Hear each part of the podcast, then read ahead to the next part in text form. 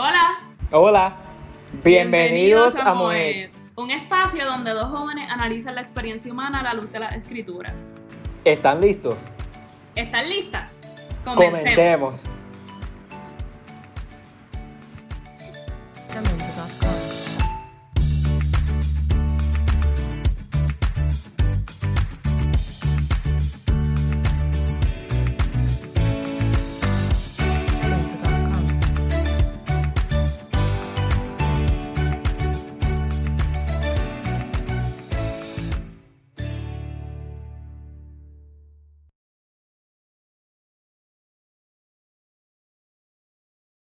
Hola, bienvenidos a Moet, un podcast donde dos jóvenes se reúnen a discutir la experiencia humana a la luz de la palabra. Hoy vamos a estar hablando de la pandemia, la situación con el slogan Black Lives Matter y la responsabilidad de la iglesia dentro de todo esto. Queremos empezar hablando con la pandemia y el papel que juega en nuestra vida espiritual y cómo nos enseñan circunstancias como esta a depender de Dios. Eh, estamos en momentos inciertos para muchas personas porque fue algo que ocurrió de repente y quizás no esperábamos que nos tocara en este tiempo o en, esta generación y que quizás muchas personas han quedado sin trabajo o sin sus planes futuros han sido cancelados, sus planes de crecimiento este, profesional, quizás espiritual, quizás querían hacer algo para el Señor que, se pospuso o ya no se pudo y que nosotros hacemos ante una circunstancia como esta. Bueno, la palabra dice que los planes del Señor son más altos que los nuestros y no siempre se ve como nosotros esperamos. A veces para nosotros poder crecer y poder caminar más claramente en el propósito de Dios tenemos que pasarle un poquito difícil. Y yo creo que Dios, ¿verdad? Tampoco quiero que nadie se ofenda ni nada por el estilo, porque quizás sí la están pasando feíto. Pero yo sí creo que eh, a veces Dios permite que ocurran cosas para que nosotros podamos pasar un tiempo a solas y reconectarnos con Él y reanalizar nuestras prioridades y tanto en nuestras relaciones como en nuestra vida espiritual. Igual como cuando aquí en Puerto Rico ocurrió el huracán María yo creo que siempre es una oportunidad de crecer, porque tú escoges si te estancas y quizás te deprimes y escoges rendirte, o si aprendes cómo reinventarte de la mano del Señor y creces ante las circunstancias. Yo creo que de verdad Papá Dios nos está dando una oportunidad de, de ver que no solamente somos capaces de funcionar cuando todo parece sencillo. Y no tan solo eso, uno es quien escoge eh, cómo le afecta la situación, quizás no en todo tiempo uno escoge cómo le afecta, porque si por ejemplo hay alguno que nos está escuchando que pasó por la situación de ser paciente y tener el virus que nos está afectando a todos, pues es difícil tú escoger. Pero sí tú puedes escoger en medio de todas tus circunstancias cómo la vas a pasar si la vas a pasar decaído, si la vas a pasar deprimido, si lo vas a pasar confiando en Dios de que todo pasará y de que todo está en su mano. Incluso, esto va a sonar fuerte, pero aunque venga la muerte, aún eso está en la mano de Dios. O sea que nosotros tenemos que confiar y estar seguros de que sea cual sea nuestro destino, sea, ¿verdad? Dios no lo quiera, la muerte, sea pasar por la enfermedad, sea estar sano, no importando ¿verdad? la situación, Dios está en control y eso es lo que importa. Nosotros, esto, esto es una vida terrenal, esto es una vida temporera y lo que realmente importa es lo eterno. Y en medio de esta pandemia se han dado situaciones que han cambiado nuestra sociedad, por ejemplo, el tema, el otro tema de hoy, el de Black Lives Matter. Temas que... yo, no, yo no creo que eso hubiese pasado si no todo, si todo el mundo no hubiese estado encerrado en su casa con tiempo para pensar. Realmente yo tampoco creo que eso hubiese pasado si hubiésemos todo estado en nuestra vida normal antes de la pandemia, porque no tendría la atención necesaria, todo el mundo con su ajetreo, pero ahora que todo el mundo estaba dentro de sus casas, que todo el mundo estaba pegado a la televisión, que todo el mundo estaba viendo noticias, realmente algo que nos impactó a todos y que realmente no es nada nuevo, eso, eso ha pasado por todos estos años. Lo que pasa que ahora los medios es que lo están reportando Y fuimos obligados a verlo también porque no teníamos que más ver. exactamente. Ya no había, ya no había más espacio para ignorarlo. Algo tenía que pasar. Algo triste, ¿verdad? Pero cierto.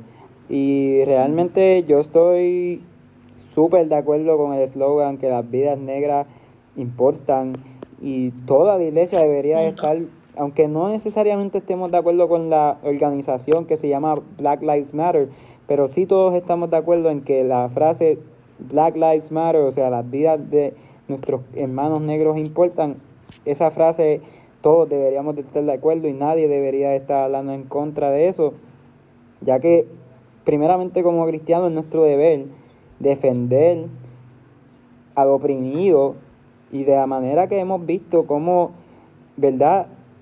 Policías irresponsables, porque no puedo decir que es toda la policía, porque no podemos generalizar. Generalizar no es una buena eh, manera de address este tema, eh, porque realmente no todos los policías son malos, pero y tampoco no todos los de la comunidad afroamericana, los de nuestra, nuestros hermanos negros, son delincuentes como lo pintan otros grupos sociales, son gente eh, ineducada. No, no, esos son generalizaciones malas y que denigran y que deshumanizan. O sea, eso fue un crimen, eso fue un asesinato llevado a cabo por un policía con la vida de George Floyd y con otros a través de la historia que han pasado por alto, pero esta vez tuvimos que atenderlos todos y generar una opinión, queramos o no, estamos en contra, estamos a favor, no importa qué opinión, se tuvo que generar una opinión de lo que pasó. Y realmente la iglesia también no se puede quedar atrás y tiene que generar una opinión basada en la Biblia acerca de lo que pasó. Y tenemos que tomar acción, es importante. El, el Evangelio no se queda callado ante lo que rompe el corazón de Dios. Exactamente, y es su creación. Yo, yo creo también que con el tema que hablaste de los policías, en cuestión de generalizar, yo entiendo eh, y, o sea, quizás hasta me puedo poner en el lugar de la opinión de por qué se quiere generalizar a todo un grupo, pero también tenemos que ver a través de los ojos de Jesús y decir, quizás algunos de nosotros, si eres cristiano que nos está escuchando y en algún momento has sido parte de un grupo, ya sea por en tu trabajo, por ejemplo tú, Josman, que estudias política, y ese eh, uso ese ejemplo porque es de los más comunes. Puede estar, puede ser un cristiano en un puesto político que suele estar rodeado de corrupción y demás, y tú estás tratando de llevar el corazón de Dios en ese lugar, no vas a querer que te generalicen con el resto de los políticos corruptos basado en la palabra, es cierto lo que tú dices. O sea, tenemos que mirar con gracia, pero también tenemos que mirar para hacer justicia. claro, sí. Tenemos que mirar para hacer justicia por la vida de todos esos compañeros. También esto lleva pasando con compañeros latinos, con compañeros asiáticos, incluso con compañeros blancos, porque ante los ojos de Dios todos somos iguales y todos somos valiosos, no importando nuestro color de piel. Pero lo que estamos tratando de llevar aquí es que en este momento está pasando esto con esta determinada comunidad. Y realmente nosotros tenemos que ponernos en el lugar correcto de la discusión, no en, en coger un bando, coger otro, no, ponerlo en un lugar correcto que se llama la palabra de Dios. Y ya que digo eso, quiero compartir un verso contigo que se encuentra en Jeremías capítulo 22 versículo 3 y dice así. Estoy leyendo la versión Reina Valera, ustedes la lean en la que entiendan. Dice así. O no la lean y escúchenla. Ah, bueno, también. Así ha dicho Jehová, hacer juicio y justicia, y librad al oprimido de la mano del opresor, y no engañéis ni robéis al extranjero, ni al huérfano, ni a la viuda, ni derraméis sangre inocente en este lugar. Hay cuatro puntos que nos habla este verso y es hacer juicio y justicia. Con lo que ha pasado, vamos a hacer juicio y justicia, vamos a juzgar, vamos a decir, está bien, está mal, a la luz de la palabra de Dios, como hijos responsables que somos. Y como tenemos que ver todo en esta vida sin importar nuestras posturas personales, yo personalmente tengo una opinión acerca del movimiento, eh, de la organización, perdona, Black Lives Matter. Yo personalmente tengo opinión eh, de estadísticas de, que hablan sobre el tema de la violencia policíaca y de los crímenes de las comunidades blancas, latinas eh, asiáticas, perdonen, y negras. Pero independientemente de mi opinión, la palabra de Dios me dice que yo tengo que hacer juicio y justicia de acuerdo a la palabra y ver si está bien lo que pasó. ¿Está bien que hayan matado a un negro por ser negro? No. También tenemos que ver, ¿estamos tratando de hacer justicia o estamos tratando de buscar venganza? Porque son dos cosas distintas. La justicia sí la podemos buscar humanamente porque la palabra lo dice. Que la, que la justicia de la ley tiene que ser obedecida. ¿Cómo es que dice en Sí, en Efesios habla de que tenemos que respetar nuestras autoridades terrenales porque en vano no cargan la espada. Nosotros tenemos, ¿verdad?, que, que, respetar la autoridad de la tierra y hay un orden. Si tú cometes un crimen, pues tienes que pagar por él. Eh, pero la, y también dice que la venganza es de Dios. Sí, y también tenemos que ver qué mueve el deseo de buscar justicia, venganza, coraje, rencor son sentimientos humanos y los entendemos, pero como hijos de Dios y como para nuestro bien espiritual, seamos o no cristianos, y para nuestro bien personal, tenemos que ver de dónde salen estas intenciones, de dónde salen las intenciones de nuestro corazón al exigir justicia. Cuando habla de librar al oprimido, lo que me viene a la mente es que estamos buscando culpables en lugares equivocados sobre este tema. Estamos culpando quizás al guardia, que sí es el único responsable de esa muerte, pero en sí no es el único responsable. El guardia había tenido ya varias querellas de abuso policíaco. ¿Quién atendió esas querellas? ¿Y quién dejó que ese policía con su trasfondo volviera a ejercer su trabajo como policía sin pasar primero por un cierto tipo de rehabilitación policíaca para poder bregar con situaciones que demandan mucho estrés, mucha ansiedad y muchos nervios, como es un arresto. Sí. O ver cuán, cuán, cuán profundo era el hecho del policía con la gente que estaba atacando. Exacto. O sea, si es que el policía es un racista y a toda persona negra que encuentre la va a violentar, pues tú no puedes estar en esa posición.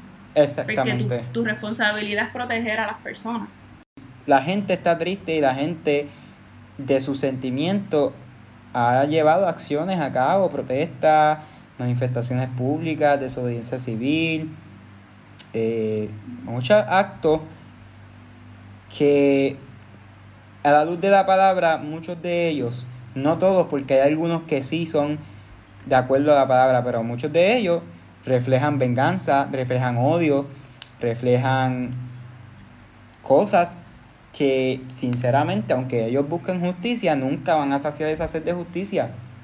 Porque viene, viene de las intenciones incorrectas, de, la, de, la, de los sentimientos incorrectos.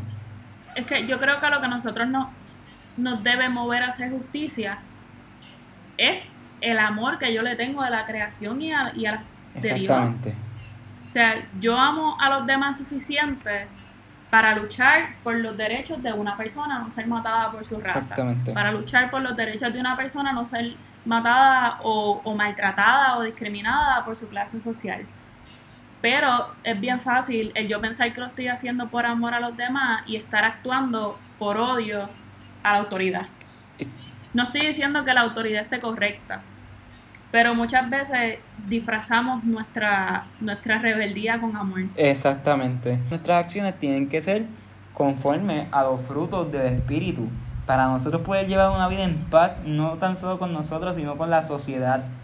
Sí, pues también tenemos que ver cuando, cómo el Señor nos cataloga, cómo Dios dice que es nuestro rol en la guerra espiritual y en el mundo social que nosotros tenemos.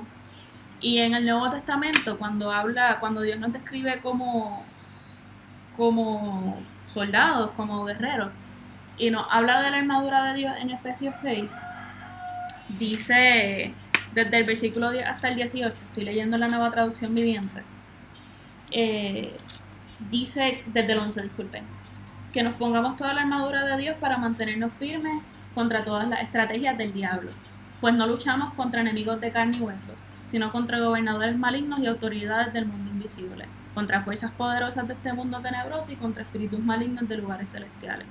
Por lo tanto, pónganse todas las piezas de la armadura de Dios para poder resistir al enemigo en el tiempo del mal. Así, después de la batalla, todavía seguirán de pie firmes. Defiendan su posición, poniéndose el cinturón de la verdad y la coraza de la justicia de Dios. Pónganse como calzado la paz que proviene de la buena noticia, al fin de estar completamente preparados. Además de todo eso, levanten el escudo de la fe para detener las flechas encendidas del diablo. Pónganse la salvación como casco y tomen la espada del Espíritu, la cual es la palabra de Dios. Y el 18 dice, oren en el Espíritu en todo momento y en toda ocasión. Manténganse, manténganse alerta y sean persistentes en sus oraciones por todos los creyentes en todas partes. Y ese versículo último, 18, en la Reina Valera, dice que velemos en perseverancia y súplica por los santos. Justo después de que, de que eh, nos narran cuál es la armadura de Dios, dice que velemos en perseverancia y súplica por los santos. Parte de nuestra batalla en esta tierra también viene de una responsabilidad espiritual. Nosotros como cristianos sí tenemos que tomar acción social, sí tenemos que levantar nuestra voz, pero el, primer lugar donde tenemos que librar nuestra batalla por las injusticias contra nuestra generación, contra nuestra raza, contra nuestras casas, contra nuestra iglesia, contra nuestro país, es en nuestra vida espiritual. Nosotros tenemos, como dice la palabra, que mantenernos en perseverancia y súplica por el pueblo de Dios y también por, por lo nuestro. Tenemos que, ¿verdad? La palabra dice que tenemos que orar por, por nuestra tierra, y quizás Estados Unidos, si estás en Puerto Rico o en algún otro país, no es tu tierra, pero eso no es un asunto solamente de Estados Unidos. Tenemos que, que nuestra vida del día a día y las decisiones sociales que tomamos son un reflejo de nuestra vida privada con, en, con Dios, en el lugar secreto.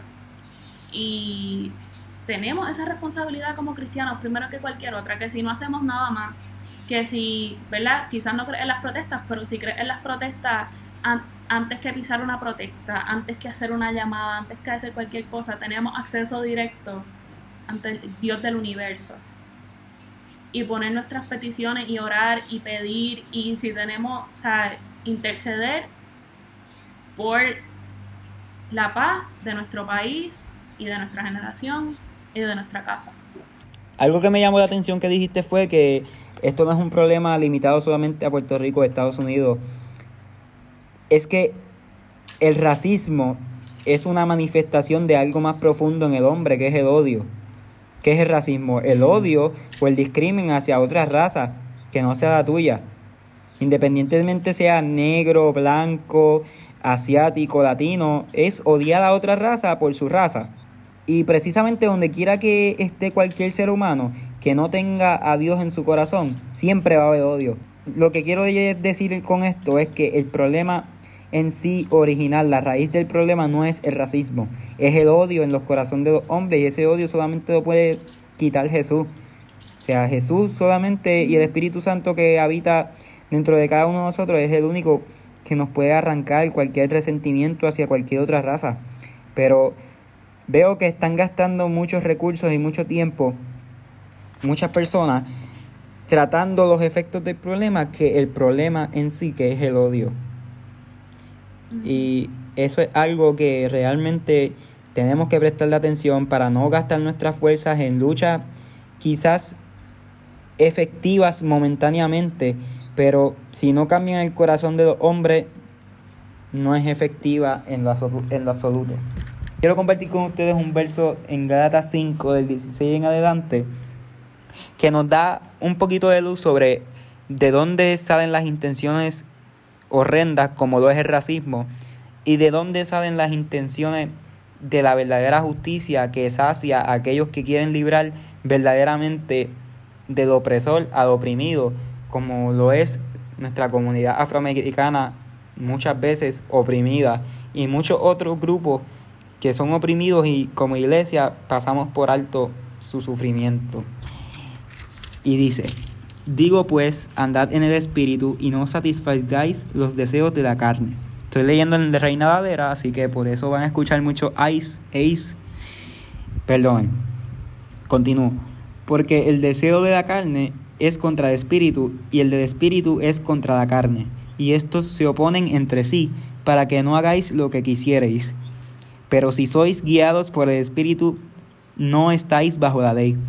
Y manifiestas son las obras de la carne. O sea, ¿de dónde salen nuestros pensamientos y estas acciones tan atroces? De aquí. Del adulterio, la fornicación, la inmundicia, la lascivia, la idolatría, la hechicería, las enemistades, los pleitos, los celos, la ira, la contienda, la disensión, la herejía, la envidia, los homicidios, la borrachera, la orgía y cosas semejantes a, a estas, acerca de las cuales os amonesto, como ya os he dicho antes, que los que practican tales cosas no heredarán el reino de Dios. Mas el fruto del Espíritu, o sea, ¿qué es lo que nos tiene que guiar cuando busquemos esa justicia que nos abra Jeremías? Es el amor. El amor, sobre todo, ese, ese es el motor principal que es Cristo. El gozo, la paz, la paciencia, la benignidad, la bondad, la fe, mansedumbre, templanza. Contra tales cosas no hay ley. Pero los que son de Cristo han crucificado la carne con sus pasiones y deseos. Y si vivimos por el Espíritu, andemos también por el Espíritu. Sea, si nosotros creemos en esto, andemos también como iglesia conforme a esto y hagamos justicia, pero movido en el orden de Dios por los frutos del Espíritu, del Espíritu Santo que habita en nosotros. Yo quería leer también aquí en Lucas 4, ¿verdad? Para cerrar ya más o menos este tema. Eh, que muchas veces no sabemos dónde está nuestra responsabilidad ni, ni cómo... Mi perro está chocándose Quería leer en Lucas 4 porque muchas veces decimos nuestra responsabilidad como iglesia es establecer el reino de Cristo. Sí, y también nuestra responsabilidad como iglesia es libertar los oprimidos, como leyó Josman en Jeremías. Eh, también nuestra responsabilidad como iglesia es eh, ser, ¿verdad? cumplir con nuestra función en el cuerpo de Cristo. Ok, ¿cuál es nuestra función dentro de todo lo que nosotros hemos dicho? ¿En qué se resume todo esto? En Lucas 4, del 18 y 19, de nuevo la nueva traducción viviente, dice, el Espíritu del Señor está sobre mí, porque me ha ungido para llevar la buena noticia a los pobres. Me ha enviado a, proclamar que los cautivos serán libertados, que los ciegos verán, que los oprimidos serán puestos en libertad y que ha llegado el tiempo del favor del Señor. En la Reina Valera ese último versículo dice a predicar el año agradable del Señor. Eh, y me llama mucho la atención como ese versículo no dice primero que el Espíritu del Señor está sobre mí por cuanto me ha ungido a predicar el año agradable del Señor y después lista todo lo demás, sino que dice el Espíritu del Señor está sobre mí porque me ha ungido para llevar la buena noticia, para llevar el Evangelio de Cristo, para predicar la cruz, eh, la vida de Jesús, su sacrificio para salvación de los demás. Y después de eso me ha enviado a proclamar que los cautivos sean, que los cautivos serán libertados. ¿Y cuál es mi responsabilidad para que los cautivos sean libertados? Lo que Josman llegó, le eh, mencionó de que tenemos que libertar a los oprimidos de las manos del opresor. ¿Cómo? Levantando nuestra voz y ¿verdad? Buscando justicia ante lo que está mal. Que los ciegos verán, ¿verdad? Que la verdad de Cristo nos hace ver. Que los oprimidos serán puestos en libertad, ¿verdad? A través del Espíritu Santo. Y que ha llegado el tiempo del favor del Señor. Después de que nosotros cumplimos con todas esas responsabilidades, la principal y la que cubre todas, que es llevar el Evangelio, entonces predicamos el año agradable del Señor. Entonces gozamos de la plenitud del reino de Dios y de la paz que trae con ella, ¿verdad? De, y podemos decirlo hasta quizá de una manera más a largo plazo, podemos entonces mantener nuestras miras en lo eterno, ¿verdad? Y poder, como dice la palabra, quitar nuestros tesoros de la tierra y ponerlos en el cielo, que es nuestro fin al final del día. Y Dios nos da esa noticia, ese maravilloso regalo de ser libre del opresor, y el opresor más grande es Satanás. Y realmente Dios vino a hacernos libres de su sistema. Y en ese sistema está el racismo, porque el racismo no proviene de Dios. Y eso hay que tenerlo muy claro, porque no muchos cristianos tienen eso claro. El racismo no proviene de Dios, proviene de Satanás, que es el padre de la mentira, que es el que viene a matar, a hurtar y destruir. El que nos enciende nuestras pasiones carnales, nuestra iniquidad para llevar a cabo actos tan deplorables como el asesinato de una persona por su raza. Se nos olvida que no somos los únicos hechos a la imagen y semejanza de Dios. Exactamente. Que, que todos y cada uno de los que caminamos sobre esta tierra somos personas que cargan la imagen de, de, nuestro creador, ¿verdad? Son, son, somos un recipiente, por así decirlo, para ver un poquito del corazón de Dios y Dios nos depositó un poco del corazón de Él en cada uno de nosotros y yo creo que eh, Satanás utiliza ese medio de sembrar, nosotros no pensamos que lo es, pero odio contra Dios, porque en el momento en que tú odias a alguien, a una creación de Dios, por lo que Dios les regaló, porque la raza es un regalo, nuestras diferencias Dios las hizo a propósito, los representan a Él y son para celebrarlas. Y en el momento que tú odias a alguien por ser diferente, en la diferencia que Dios le entregó, tú estás odiando el corazón de Dios. Realmente sí, y, y wow, nunca lo había visto desde ese punto de vista, pero es cierto, o sea, Jesús murió por esa persona y ¿quién eres tú para decir que, es menos que tú? Si la sangre de, del creador del universo murió por él también. Creo que hasta aquí nuestro episodio de hoy. Muchas gracias a todos los que nos sintonizaron en este episodio. Estén pendientes. Así bien light. Sí, exacto. Bien, bien, bien. Un tema bien livianito. Un tema súper liviano, sí, claro. un tema difícil de hablar y más dentro de iglesia, donde quizás no se habla mucho, pero necesario entre los cristianos y los no cristianos ante lo que está pasando en nuestro mundo actualmente, porque es nuestra realidad social, tristemente. Pues hasta aquí terminamos con ese tema, pero queremos recordarles que nos pueden seguir en Instagram como Moed Podcast, así es que nos llamamos. Sí, Moed Podcast. At Moed Podcast. Eh, este podcast está disponible en Apple Music, en, Spot, en Apple Music, en Apple Podcast, en Spotify, en la aplicación de Google de Podcast y cualquier lugar que desee encontrarlo. También estamos en YouTube. Eh, subimos episodios semanalmente. Ahora sí, eso es todo. Así que hasta la próxima y recuerden estar pendientes a nuestro próximo episodio semanal. Eh, esto fue tu podcast Monet. Moet. Esto fue tu podcast Moet. Esto fue tu podcast Moet. Nos vemos pronto. Nos vemos.